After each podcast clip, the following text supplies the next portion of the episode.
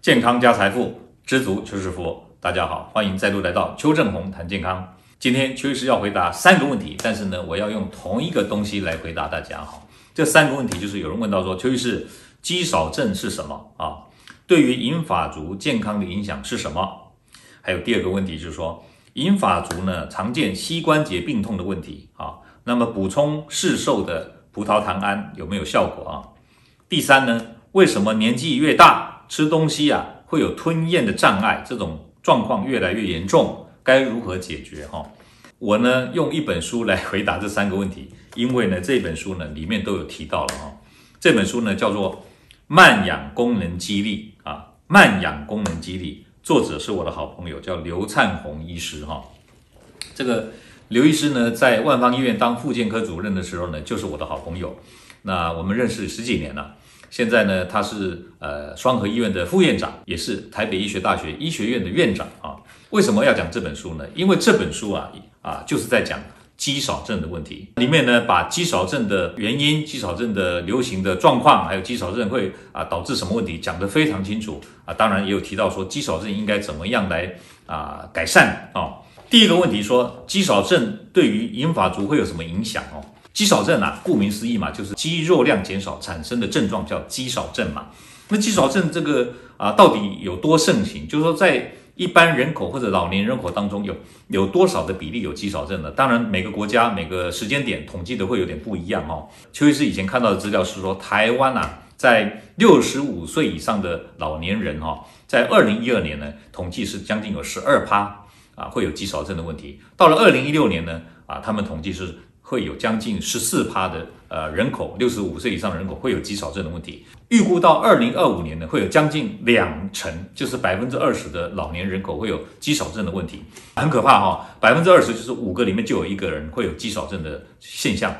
这个统计数据其实呃跟现实状况接近，因为邱医师经常观察我身边的啊啊、这个老年朋友啊，发现了、很多人都不爱运动哦，那么呢？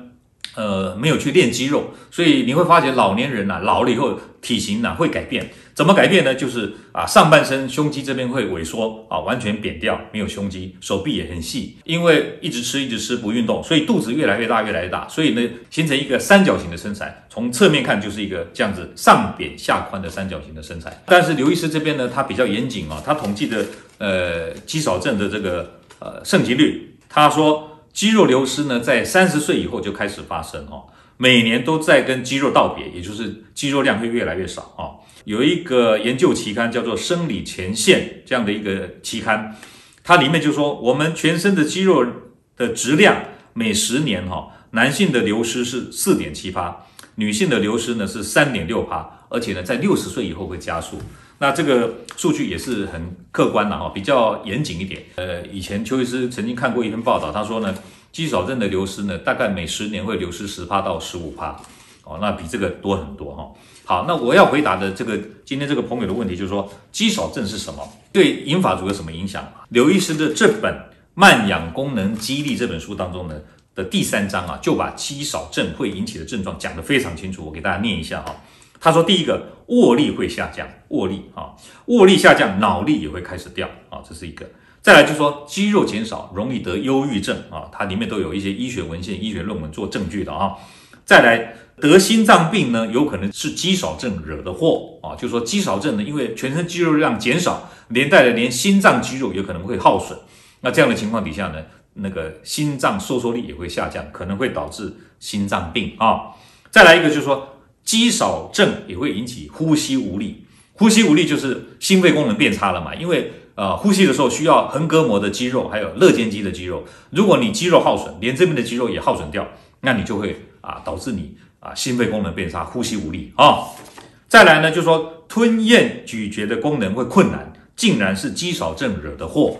那这个是不是就回答第三个朋友的问题？第三个朋友说，这个为什么年纪越大吃东西呢，有吞咽障碍的情况越来越严重？啊，最后一点呢，他说，跌倒失能卧床三部曲，就是说肌少症的话容易跌倒，那么失能就是失去它的功能了，很多需要靠肌肉才能运作的功能呢就会呃失去或者障碍，那这样的话呢就容易失能，失能以后就卧床，卧在床上以后就离死亡不远啊。从刚刚刘医师啊在这本慢氧功能激励的呃书当中所提到的肌少症会引起的六大症状、六大问题当中，我是不是就回答了刚刚我们前面提到的啊、网友所提的三大问题？第一大问题是说对银发族的健康有什么影响？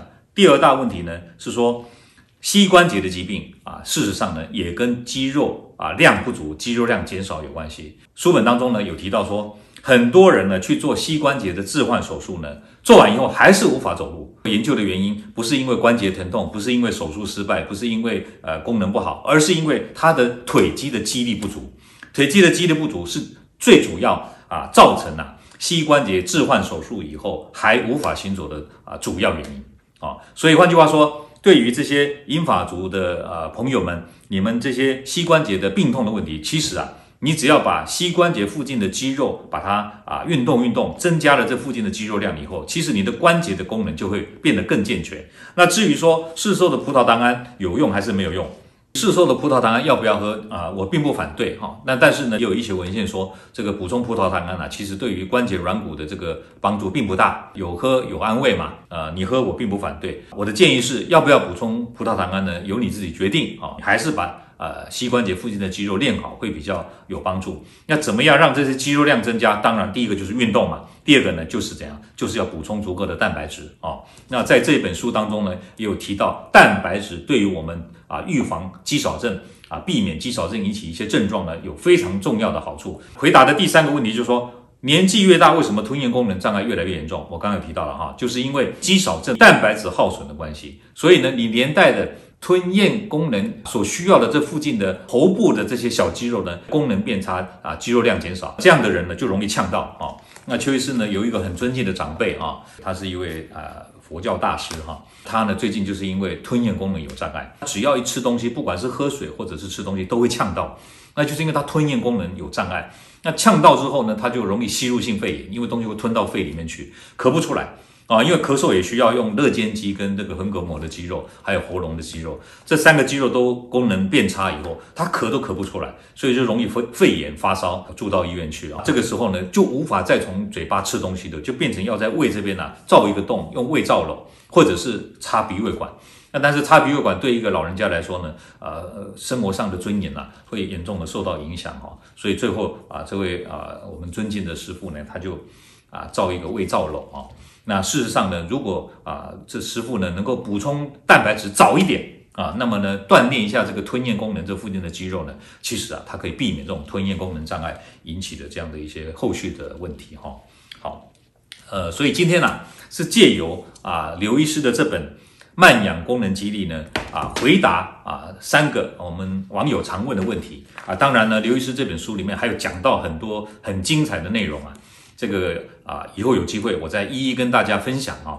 当然，最好的就是你自己到书局去买回来，好好的研读，看了以后你就知道说，哎，我们现在慢慢的啊，从啊成熟啊，然后中年，然后老化，步入老年的当中呢，我们要怎么样让我们的老年呢，活得健康又活得呢？长寿啊，不要说活得长寿是卧床的长寿，那个就没有意义了啊。所以呢，怎么样避免卧床的长寿？这本书里面也讲得很清楚，希望大家都能够买回来，好好的阅读。那没有时间阅读人呢，我帮大家阅读之后呢，我再跟大家分享里面很重要、很精彩的内容。好，那我们今天呢就先分享到这边啊，欢迎大家订阅我的频道，按赞、分享、按小铃铛获取最新的讯息。我们下回再见，拜拜。各位朋友，如果你喜欢我们今天所讲的，请在下面按个赞。如果你对我们的内容感到兴趣，想要获得最新的讯息，请按订阅。下回见。